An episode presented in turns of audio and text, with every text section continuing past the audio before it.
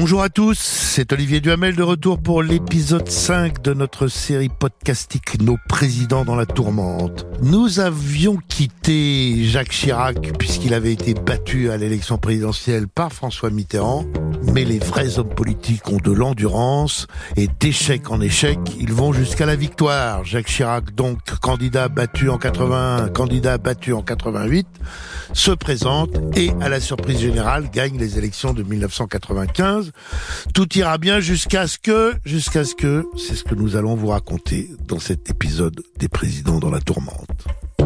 Je ne me retirerai pas. Ici on est pour se rassembler entre gilets jaunes Alors, vous allez nous en parler de cette affaire de diamant Je vous ai dit ce que j'avais à dire. De l'autre barricade, et maintenant les barricades sont en feu. J'ai un mandat du peuple, je le remplirai. Donc avec Carla, nous avons décidé d'assumer. Je n'ai pas d'autres commentaires à faire sur ce sujet. Jacques Chirac a fait deux mandats présidentiels. Le premier, de 1995 à 2002, pas de vraie tourmente. Un raté d'envergure. Il fait une dissolution en 1997, personne ne lui obligeait, et il la perd, la gauche gagne, et hop, une nouvelle cohabitation, ce qui fait que pendant les cinq dernières années de son septennat, eh ben, il est reclus à l'Élysée, petite influence, mais guerre de pouvoir. Les codes ont été fixés, l'application de la Constitution est maintenant connue, tout va très bien. 2002, il est réélu dans des conditions très particulières, face à Jean-Marie Le Pen, qui à la surprise générale a accédé au second tour. Au début, son second mandat se passe sans difficulté, jusqu'à ce que surgissent de façon très très très inattendue des émeutes urbaines qui vont marquer la France pendant l'automne 2005. Tout commence le 27 octobre. Des jeunes de Clichy-sous-Bois reviennent du stade où ils ont joué au foot. Ils s'attardent, prennent un chantier. Est-ce qu'ils veulent voler quelque chose? En tout cas, l'alerte est donnée. Sirène de police, gyrophare, les jeunes se mettent à courir. Trois d'entre eux se cachent dans un transformateur EDF. Zied Bena, 17 ans, et Bouna Traoré, 15 ans, vont mourir électrocutés. Et des émeutes éclatent le soir même à Clichy-sous-Bois. Troublé à Clichy-sous-Bois, et le mot est faible. Pas de blessés, mais près de 200 policiers mobilisés, une trentaine de voitures brûlées, sans parler des vitrines et des abribus en mille morceaux. Le problème pour Jacques Chirac, c'est que ce mouvement de colère s'étend et s'étend vite à d'autres quartiers, à d'autres villes. Dans un premier temps, ce n'est pas le président de la République qui intervient directement. C'est son ministre de l'Intérieur, Nicolas Sarkozy, qui monte en première ligne pour défendre l'action des forces de l'ordre. Les forces de l'ordre, je souhaite leur rendre hommage, parce qu'elles ont gardé leur calme. Dans des événements extrêmement violents dans un certain nombre de villes, elles ont rétabli l'ordre. Les forces de l'ordre ont fait un travail remarquable. Les forces de l'ordre ont fait un travail remarquable, peut-être, mais simplement le pouvoir politique est quand même face à des émeutes qui persistent nuit après nuit dans de plus en plus de villes de France et du coup euh, ne sait pas que faire à part euh, utiliser la répression quand il le faut, quand des voitures sont brûlées. Le pays est gagné, ravagé, déchiré par ces émeutes. Les banlieues se sont donc enflammées pour la dixième nuit consécutive. Les destructions n'ont jamais été aussi importantes. 1295 véhicules ont été incendiés, près de la moitié en province, les autres en région parisienne.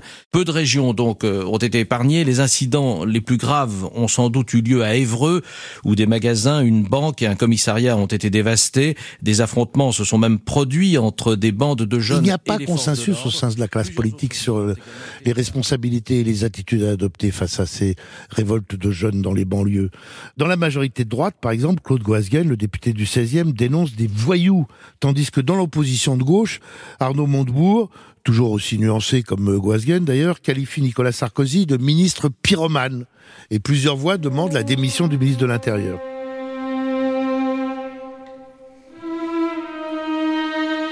Le 8 novembre 2005, Jacques Chirac et son gouvernement doivent dégainer une première arme législative, l'état d'urgence. L'état d'urgence, ce sont des pouvoirs exceptionnels donnés à la police. Cela avait été inventé en 1955 dans la guerre d'Algérie, et d'ailleurs par un gouvernement socialiste. Mais depuis, personne ne l'avait utilisé.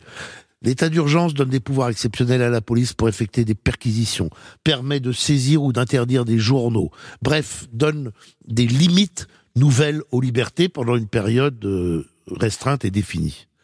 Mais il y a des dissensions entre Villepin qui tient à son état d'urgence et Nicolas Sarkozy, le ministre de l'Intérieur, qui l'estime inutile. Villepin et Sarkozy s'opposent d'ailleurs très souvent et à peu près surtout.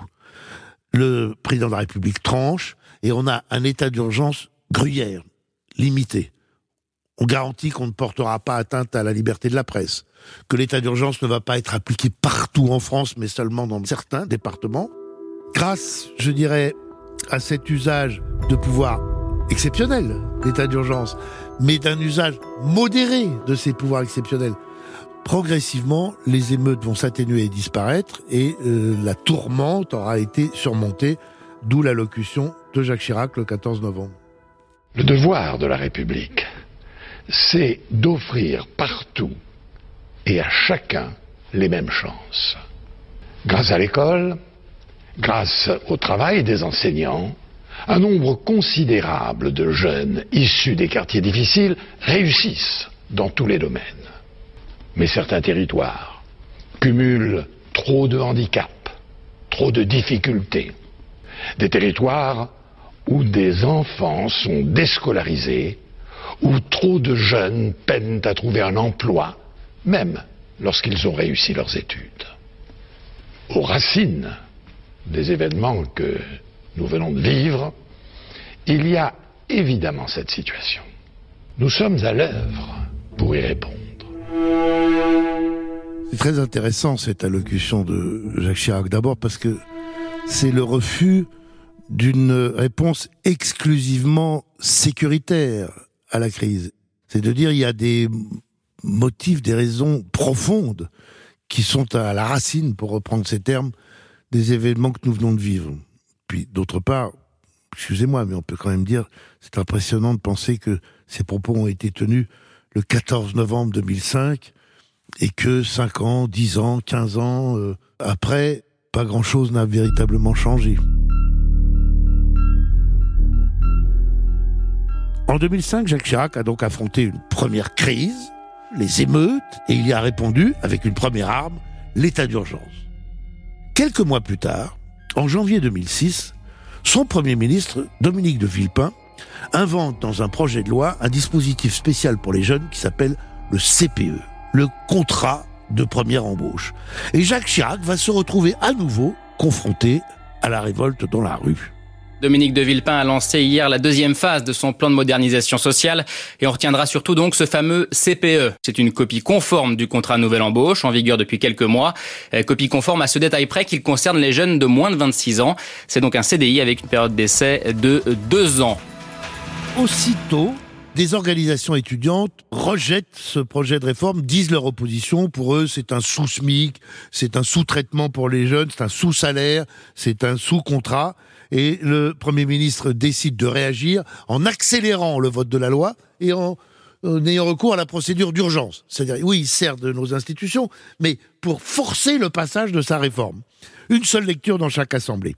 La mobilisation s'étend, 15 organisations appellent au retrait du texte, dont l'UNEF, les jeunes CGT, le mouvement de la jeunesse socialiste, etc., etc. Les lycéens multiplient les manifestations. Exemple, le 29 janvier 2006. Le CDI, c'était quand même une chance pour tous. Et avec ce CNE et ce CPE, c'est tout simplement la fin des emplois qui durent et euh, la suite des emplois précaires. Et le 7 février, aidé par ce soutien des syndicats, 300 000 jeunes et autres dans la rue.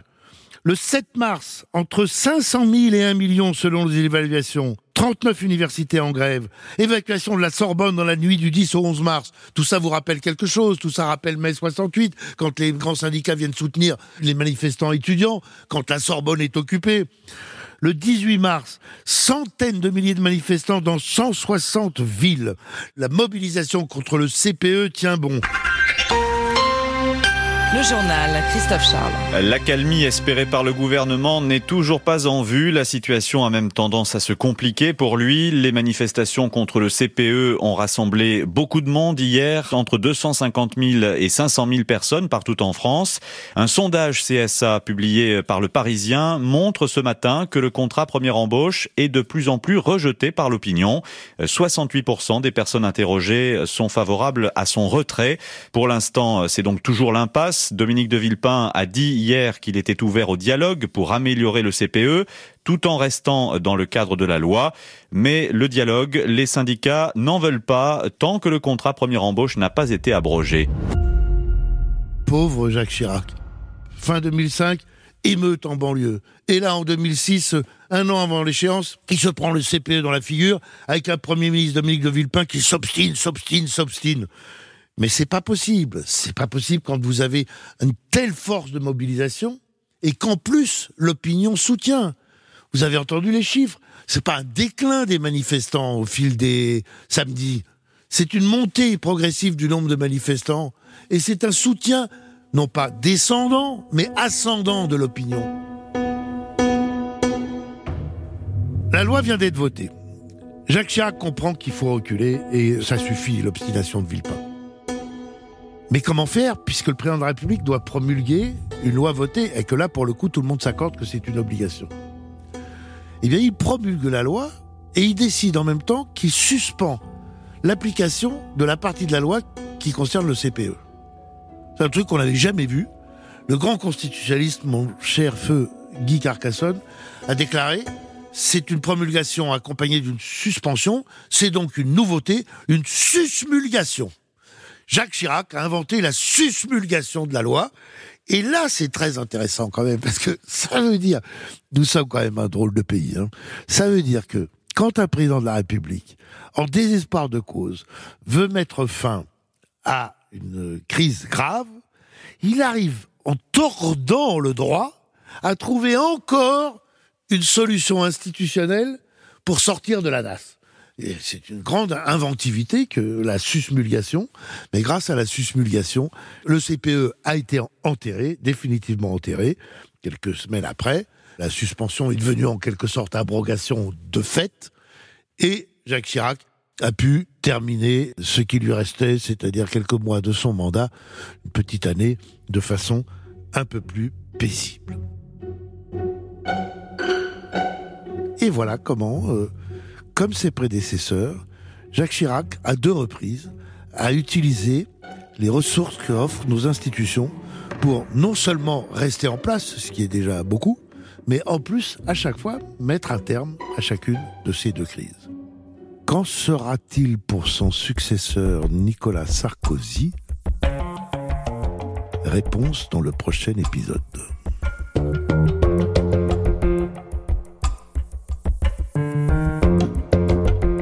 Venez d'écouter nos présidents dans la tourmente, épisode 5, puisque c'était le cinquième président. C'est une production Europe Studio, avec à l'écriture et, au micro Olivier Duhamel, votre serviteur, à la réalisation l'excellent Thomas Caillet, à la préparation les non moins excellents Paul Lassen, Claire Azan et Fanny Rascle, un immense merci au service de documentation d'Europe 1 et vous pouvez écouter la suite sur europe1.fr, sur Apple Podcast et toutes vos plateformes numériques habituelles.